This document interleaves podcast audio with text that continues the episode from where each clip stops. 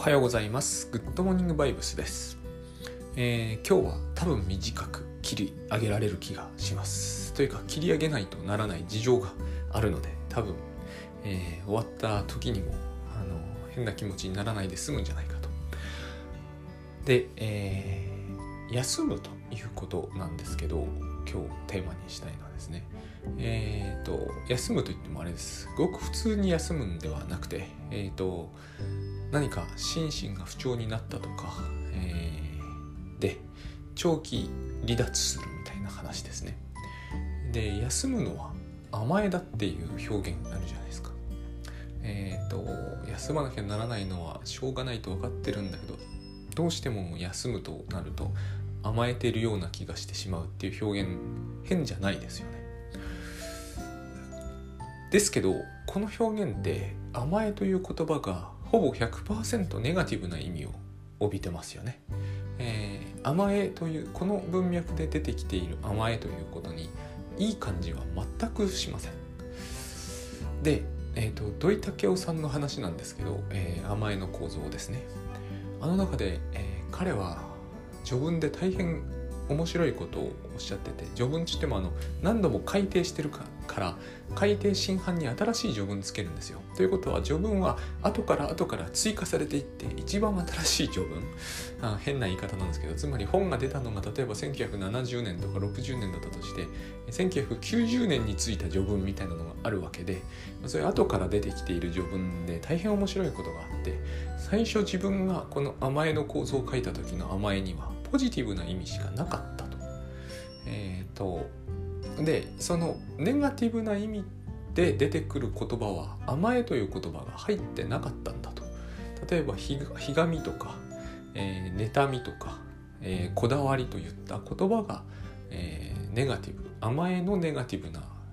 甘えというものがある世界におけるネガティブな現象でその妬みとかひがみとか、まあ、そねみとか、え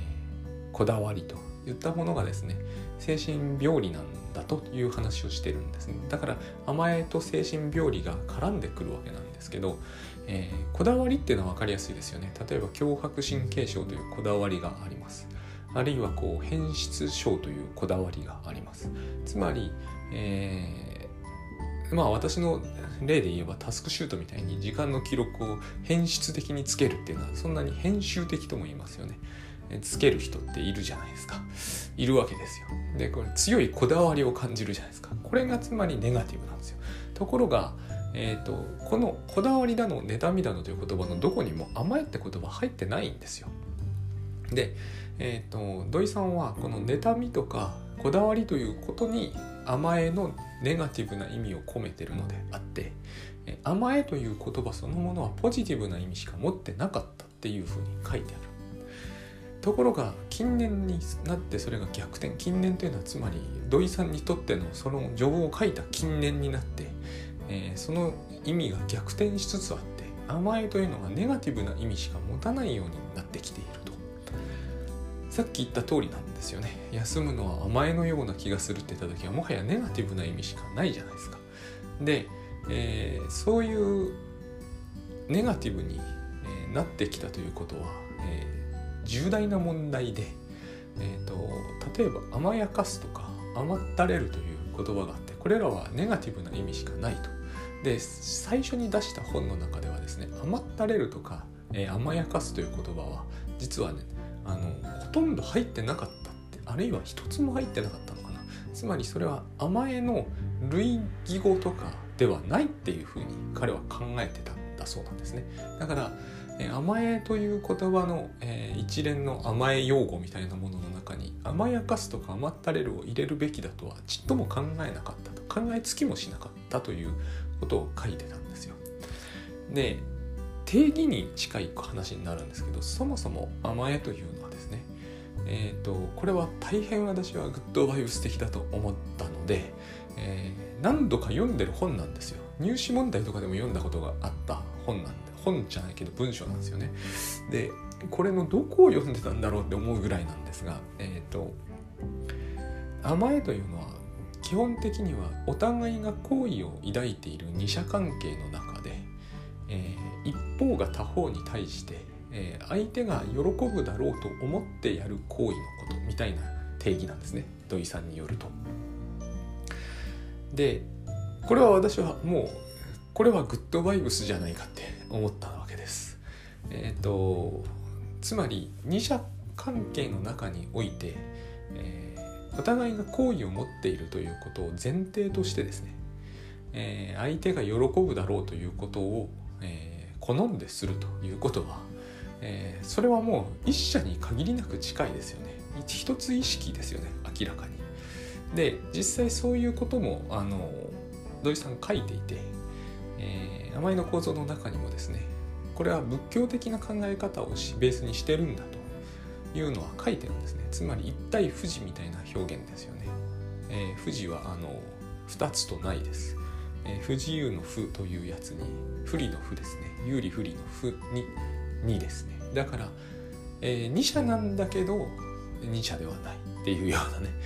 そういう感じになってしかもそれをベースにしているということですよね。お互いが好意を持っていることはもう分かっているとお互いに。その上で相手が喜ぶであろうことを好んで自分がするということを甘えというと。ここにネガティブな意味って一切ないですよね。もちろんこれ全体が気持ちが悪いとかこれ全体がなあの受け付けられないとかまあそれはすでに何かを恐れている感じってしますけれどもそういう話も出てきます。でも、えー、これ自体を悪であるというわけにはいかないと思うんですよ。お互いが例えば要するに、えーと、恋人同士みたいなもんですよね。恋人同士がえーと、自分が好きにやることは相手が好むことであるっていうことに自動的になってしまう場合これを甘えと言うんだと。で、え、さっき途中で出てきたですね、えー、甘やかしとか甘ったれというのはそのちょうど対義語に相当するっていうことなんですね。今ではなんか甘え甘ったれ甘やかして全部同じような意味に感じられるんですけど土井さんからするとそれはちょうどこういわゆる似て異なるってやつなんだけれども反対の意味になって、えー、どっちも甘ったれるも甘やかすもですね、えー、前提として両者に好意がないことが分かってる。さっきは、えー、両者がお互いを好いてることが分かってるだったんですけど逆転するんですね。両者がお互いに好意がないことが分かっている。少なくとも好意があるとは思ってない時に、えー、無理やり甘えを成立させようとすると例えば甘やかすという行為が出ると。それは、えーと、とお互いが好意がないにもかかわらず相手に自分相手が甘えるように仕向けようとするという行為これを甘やかすというし、えーと、お互いが恋ないことが分かっていて甘えようとしかしそこで無理やり甘えようとすると甘ったれるという行為になるんだと。でこの2つの言葉はこのこの2つの言葉の定義はともかくですね、えー、言葉の、えーと、言葉は土井さんとしてはですね甘えの一種としては認めてなかったということなんですよ。これが大事なんですね。えっ、ー、とあの本が出たのは大正時代とかではないのであの本が出たのは戦後なわけですよ。で戦後にその甘えの構造が出た時には甘えというものが少しもネガティブじゃなかったポジティブな意味しか持ってなかったのに、えーと、本が出てロングセラーになって随分経ってから逆転してしまったということなんです。えー、いつしかこの世の中日本の中からでしょうね、えーと甘えというものは消えてしまってで甘えというのが何か全く逆の意味を持つようになっていくということが現在進行していて、えー、これが大変家庭内とか、えー、学校とかで、えー、大変厄介な問題を引き起こしているっていうふうに序文で書いてあるだけなんですけども。あ非常にですねあのその何て言うんですかね。くりくる分析だという感じがしました。あのこれもこの本の中にあることなんですけどどうしてもこう専門用語が外来語じゃないですか。例えば今で言えば HSP とかって外来語ですよね。私今このこのテーマについて本書いてるんですが、えーとこの一節でようやくですねなんかこう再発見が再発見なんですよね。何度も読んでる本なんで、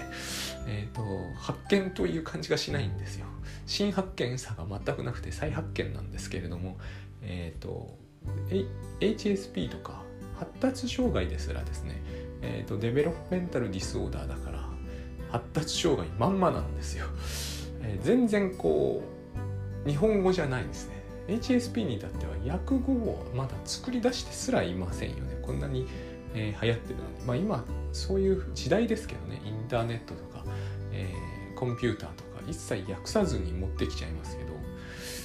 あのそれにしても HSP とかでは困るわけじゃないですか。あの繊細さんと言ってるけども、えー、多分そのまんまの意味に取れないですよね。でこの問題つまり問題というのか今流行っているこの現象 HSP とか ADD とか私はくくってしまって、えーと、怒られたくない症候群でくくってるんですが、えーとこれも言葉としてはあのパチッと来ないですよね。まあ今作り出しているというかこういう説明的な表現しかできてないんですが、えー、つまり、えー、甘えの問題と考えれば多分いいんだろうなというふうにこれは昨日も言ったようなことですけどそこでさっきのですね一番最初に言った休めない休むのは甘えだというやつが出てくるんだと思うんですよ。まさにですねその通りなんですよこれ。休むのって甘えなんですよ。だから休まなきゃいけないんですね、えー、甘えが肯定的な意味しかなかった時には、えー、少なくとも肯定的な意味しかなくはなくても9割方肯定な意味で捉え肯定的に捉えられる時代であれば容易に休めたと思うんですねところが、えー、時代があの甘えが肯定的でない時代には休めなくなる休み休むのは甘えだというのはいつの時代も同じなんだと思うんですが、えーと、これが悪だとするか、えー、善だとするかで、えー、根本的に話が逆転しちゃいますよね。悪であれば多分休めないんですよその人。会社に行かなくても休んでないんですね。えー、休みは休むのは甘えであり甘えは悪いことだから、えーと甘えが良いことであって初めて休むことには意味が出てくるんで、え甘えが悪いことだということになると休むことは甘えであって甘えてはいけないとそれはただ会社に行かずに家にいるだけでちっとも休んだことにならないんですね甘えたことにならないからでえっ、ー、と最初に、えー、と定義で出てきた通り、えー、二者二者関係なんですね甘えというのは。で相互に好意を持っていることを前提として相手が喜ぶことをすると。これが甘えなんですよ。休むということにこれを適用できないじゃないですか私たち。相互に好意があることが分かっていて相手が喜ぶことを相手が、え、喜ぶからそれを好んでする。休む。ぴったり来ないと思う。休むことが多分一社になってしまってるからだと思うんですよ。休んでる人が二者関係を意識できなくなってるのが多分現代的だということなんだと思うんですね、えー、ほら休むこととか寝ることを英気を養うっていうじゃないですか。全く違うんですよ。全く違わないのかもしれないけど英気を養うっていうとすごくこうですね、えーパえーと、iPhone の充電をするみたいな感じ。充電とも言いますよね。充電じゃないんですよ。充電って一社じゃないですか。完全に。電気きますけど。あのその電気どこから来るんだっていう話が実は2社なんじゃないかと思うんですがいずれにしても、えー、iPhone とかの充電だと1社なんですよ。その人は休むことによってなんかこうエネルギーが回復するみたいな話をしてるだけなんだと思うんですね、えー、甘ったれるとか甘やかすというのはつまりグッドバイブス用語で言えばですね甘えるというのは一つ意識で、えー、愛するみたいな感じあるいは愛されるみたいな一つ意識の中で愛したり愛されたりするっていうのがあの甘えるなんですで甘ったれるとか甘やかすというのは、えバラバラ意識の中で愛したふりをするないしは愛されたことにするみたいな感じなんだと思うんですね。えっ、ー、とすごく違うというかほぼ完全に反対語になってるんです。だけど今では、えー、甘えると甘やかすと甘ったれるが全部同じになっちゃってる。ということはこの世にはバラバラ意識しか存在しないと言ってるのと同じことになるわけです。でこれが大変、えー危険な事態だということを、えーと、土井さんが書いてると。で土井さんもやっぱりこの甘えるというのが二者関係であってどうして二者関係かというと人は誰も一人では生きられないからだって書いてるんですね。これもグッドバイブスに完全に同じことが書いてありましたよね。人は誰も一人では生きられないからだから休まなければならないわけですがだから休めないということはつまり、えー、その休めない人にしてみればですね、えー、人は本当は一人で生きていかなければいけないってことだと思うんですね。これもパッとこうやって言ってみるとどっちがどっちっていうのは難しいですけれども、えー、人は誰も一人では生きられないっていうのは本当じゃないですか。でも人は一人で生きていかなければいけないっていうのも今の時代だとすごく本当っぽく聞こえるじゃないですか。でもこの2つって相入れないですよね。一人で生きていかなければならない。一人では生きられない。そしたら死んじゃうってことになります。まあこれがあのこの番組では繰り返し登場しているあの世の中では有名じゃないバリントさんの言葉なんですけど、えー、赤ちゃんってやつですよね。赤ちゃんは、えー、誰も愛してくれなければ死ぬほかない。でこの状態というのは実は私たちは一生続いているんで西洋人にとってやっぱり、えーとこれは苦しい表現なんだと思うんですね。え西洋人っていうのはよほどこの独立心というものを育んできたと見えて赤ちゃんは一人で愛されなければ生きていけない。でもそれ赤ちゃんだからしょうがないのであってこれが一生続くということは認められないっていうことになりやすいんだと思うんですよ。そこをあえて言わなきゃなんなくなったから、えー、一時愛とかいう表現が出てきたわけですよね。あのパッシブに愛するとそれは日本人だったら甘えるで一言で済むんだけどその表現が成立するためには、えー、相互にあいあの好意を抱いているよというコミュニティがどうしても前提条件として必要で、えー、私はそれがアメリカとかイギリスとかフランスにいやドイツにはないっていうふうには絶対思えないんですよ。現にアメリカにはあるんですよ。そういうのは。言って分かったことなんですけど。なきゃ無理ですよね。とてもやってられないです。えー、相互に好意がないことを前提にして生きていたらたまったもんじゃないですよ。本当に。あのこれも昨日言いましたけれどもカーナビ一つ買えやしないんですよ。それは事実そうですけどね。カーナビ一つ買えやしないんですけれどもあの本当にそんなことをやってたらあのなんか疲労感でいっぱいになっちゃいます。でこのことを一つ捉えてみてもですね疲れない疲れは疲れを取るためには休むことになるじゃないですか。で休むということは甘える以外の何者でもないんですよ。あの寝てるというだけでもそうですよね、えー、一人で生きていかなければならないとかえ、ー、と休むのは甘えであるということになったら、えー、寝てちゃダメじゃないですか。あの戦国時代の武士みたいなもんですよね。えー、と俺はあの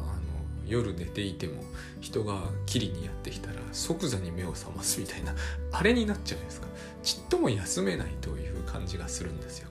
であの時代の平均寿命は29歳とかそういうもんですよね。今80歳とか90歳とか言ってますけれどもあのそりゃあ、えー、寝ている人間が即起きなければならないような時代ではですねあの休まらないですよね体はでそれがいいっていうことに多少なりつつあるから休めないわけですけれどもやっぱりこうアメリカにいて寝るということはですねあの日本にいて寝るということとは違ったわけですよ。あの寝てる時にやってきうる人のあの危なさと数が全く日本とは桁違いに違うんでだから、えー、甘えていられるということは私は社会の成熟度をそのまま意味すると思うんですけれども、えーと、今一生懸命ある点ではですねある面ではこう逆転させようと頑張っているという雰囲気があって多分その逆転させられそれは多分全体的にそうなろうとしてるというよりはかなり部分的にそういう現象が起こってるんだと思うんですけどその流れに巻き込まれていて、えーと、巻き込まれなきゃいけないんだというところにですねきっと HSP とかあの ADD とか ASD っていうことが出てくるんだろうとそういうふうに、えー、思うんですね。でこの休めないということはもうあちこちで言われているんですけれども私あの昔々本当に大昔一番最初の本でえー、今ではちょっとあれもどうかなと思いつつ出した、えー、ヤーキーズ・ドットソンの逆有事という曲線の話をしたことがあるんですね。他愛のない話なんですあれ。えーと、緊張感がゼロで例えばボーリングで、え、1本残りましたと。で当然スペアが取れますと。で1本のスペアを見事取りましたと。次の1投って緊張するじゃないですか。そのせいでうまくいく人とそのせいで失敗する人と出ますよね。そういう意味でですね、えー、程よい緊張感が最高のパフォーマンスを発揮させるんだというのを言ったのがヤーキーズ・ドットソンなんですね。これは実に他愛のない話だと私は思うんですね。緊張しすぎると失敗するけど緊張感が足りないと失敗すると。程よく緊張するとなんか信じられないぐらいうまくいくことがあると。あれがまあ流行ったんですよ。まあ結構受けたんですねあれ。あの気が付くと頻繁にビジネス書にあれが登場するようになってまあ、えー、喜んでおいたらいいんだろうなと今では思ってるんだけど途中は、えーと、と登用された気持ちになったりもしたわけです。で今は、えーと、これ以上流行んなきゃいいなというのが本音なんですね。えー、何が言いたいかというと緊張感がなければダメなんですっていうのとこの休め休むのは甘えなんですっていうのと甘えはネガティブに捉えるっていうのは全部よく似てるじゃないですか。で私は一時ある時以後ですねあの U 字の逆 U 字のですね頂点がお山のてっぺんみたいになってるんですけど頂点よりもえー、緊張感がぬるいという人は今時いないんだということに気づいたんですよ特にライフハッカーとか、えーと、パフォーマンス発揮できないで困ってる人は全てがあの山の頂点よりも右側のより高い緊張度にいるんですよそのことに気づいてあの友人良くなかったなって思ってるわけですよあの緊張しないでやっている人がいない少なくとも本を読む人の中にいないのにえーと、この両方を対照的に扱ったのはまずったなと思ったんですよ。今の人たちはみんな下げればうまくいくのに、えーと、うまくいかない時は当然緊張感を上げてしまうわけですね。で下げる方法が分からんというのが現代的なところにあるわけです。休めないのというの休むということはつまり緊張感を下げるということなんですが、えー、それができないわけですね。えーとそれは甘えだということで甘えなんですよ。甘えれば緊張感が下がるんだけど本人は上げること以外は何も考えてないので、え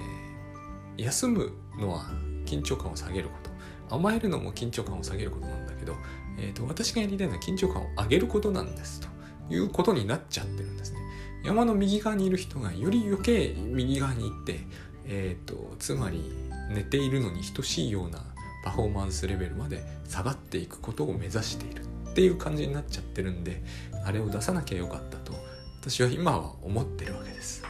でえっ、ー、と面白いことにというのも変ですけれども緊張感というのはですねえっ、ー、と緊張しない状態が続いてみると即座に気づくんですよ自分が緊張し始めてるってことに、えー、私2年前グッドバイブスをまだ知らなかった頃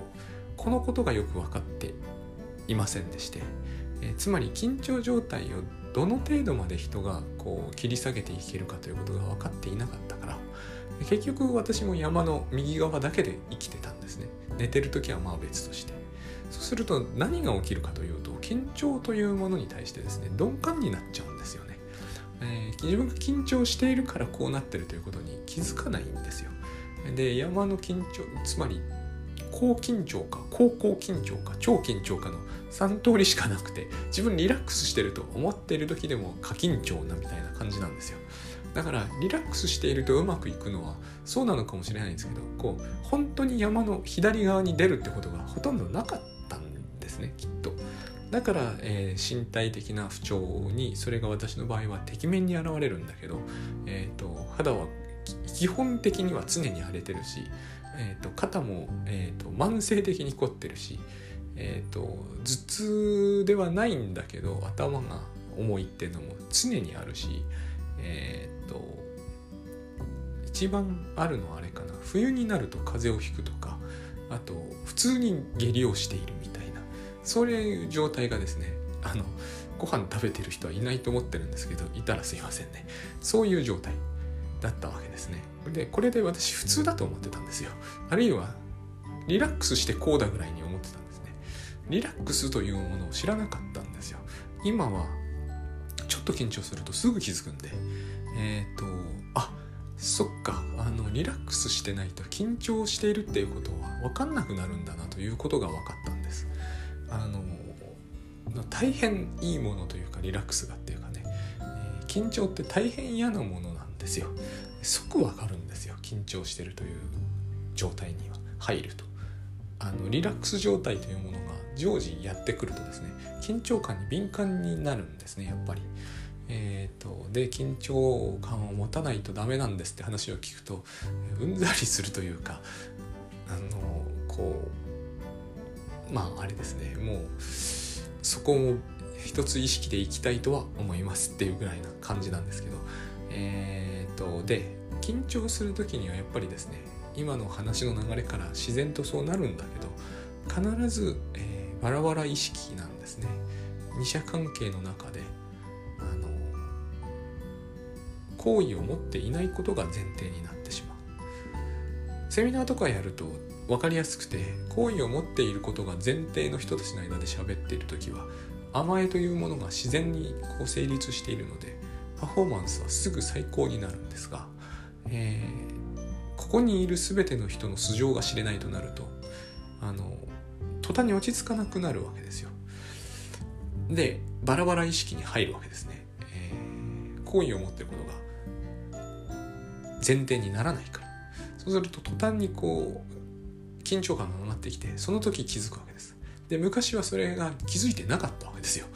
えーと、いつも緊張してたからでこの感じに入った時にバラバラ意識っていうものがあの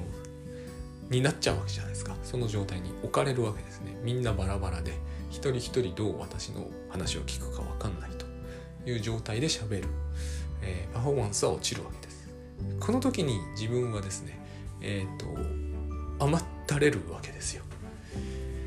確かにそうだなっていうのを土井さんの本読んでつくづく思ったんですけれども、えーと、笑いを取ろうとするとか、えー、今余計なことをやっちゃうんですよね、えー、あるいはこうなんだろうなえっ、ー、と寝ないでちゃんと聞いてほしいとかえっ、と今このいう心理状態なんだからあのうまく話せなくてもしょうがないんじゃないかとかいろいろ思うんですけど全てですねこう甘えを成立させようという努力なんですねこれは。あの前提条件に行為がないので、えー、甘えようとするとおかしなことが起こるわけです。これを多分、えー、おかしな行動って呼ぶんだろうなと思います。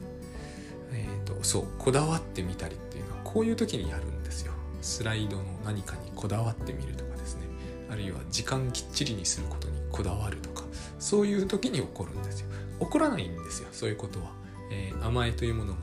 何の努力もなく成立している空間では親子の間でそういうこと普通しないじゃないですか。する親子っていうのは多分かなり難しい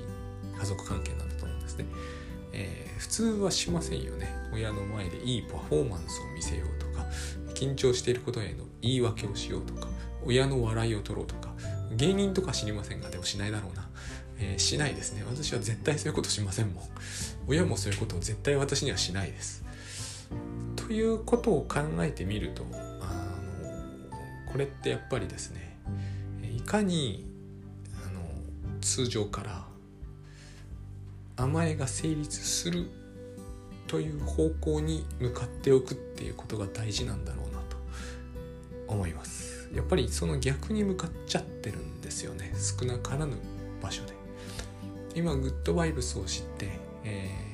ー、常にそのことを意識して、えー、常にそれを意識するとコミュニティとか集団というものはもうあんまり意識しなくなるんだなということにも気づきます。基本二者関係をベースに考えていけば、えー、二者の間ではできるんですよ。で2社の間でそれが成立しさえすればですね基本的にはその2社2社っていうのを広げていく感じでえっ、ー、と名前という言い方は今ネガティブにしか響かないならばまあグッドバイブスですけれどもが成立するとそうすると甘ったれずに済むんですよそれがやっぱり大事かなというふうに仕事でもですね、えー、休む上でも思うんですね。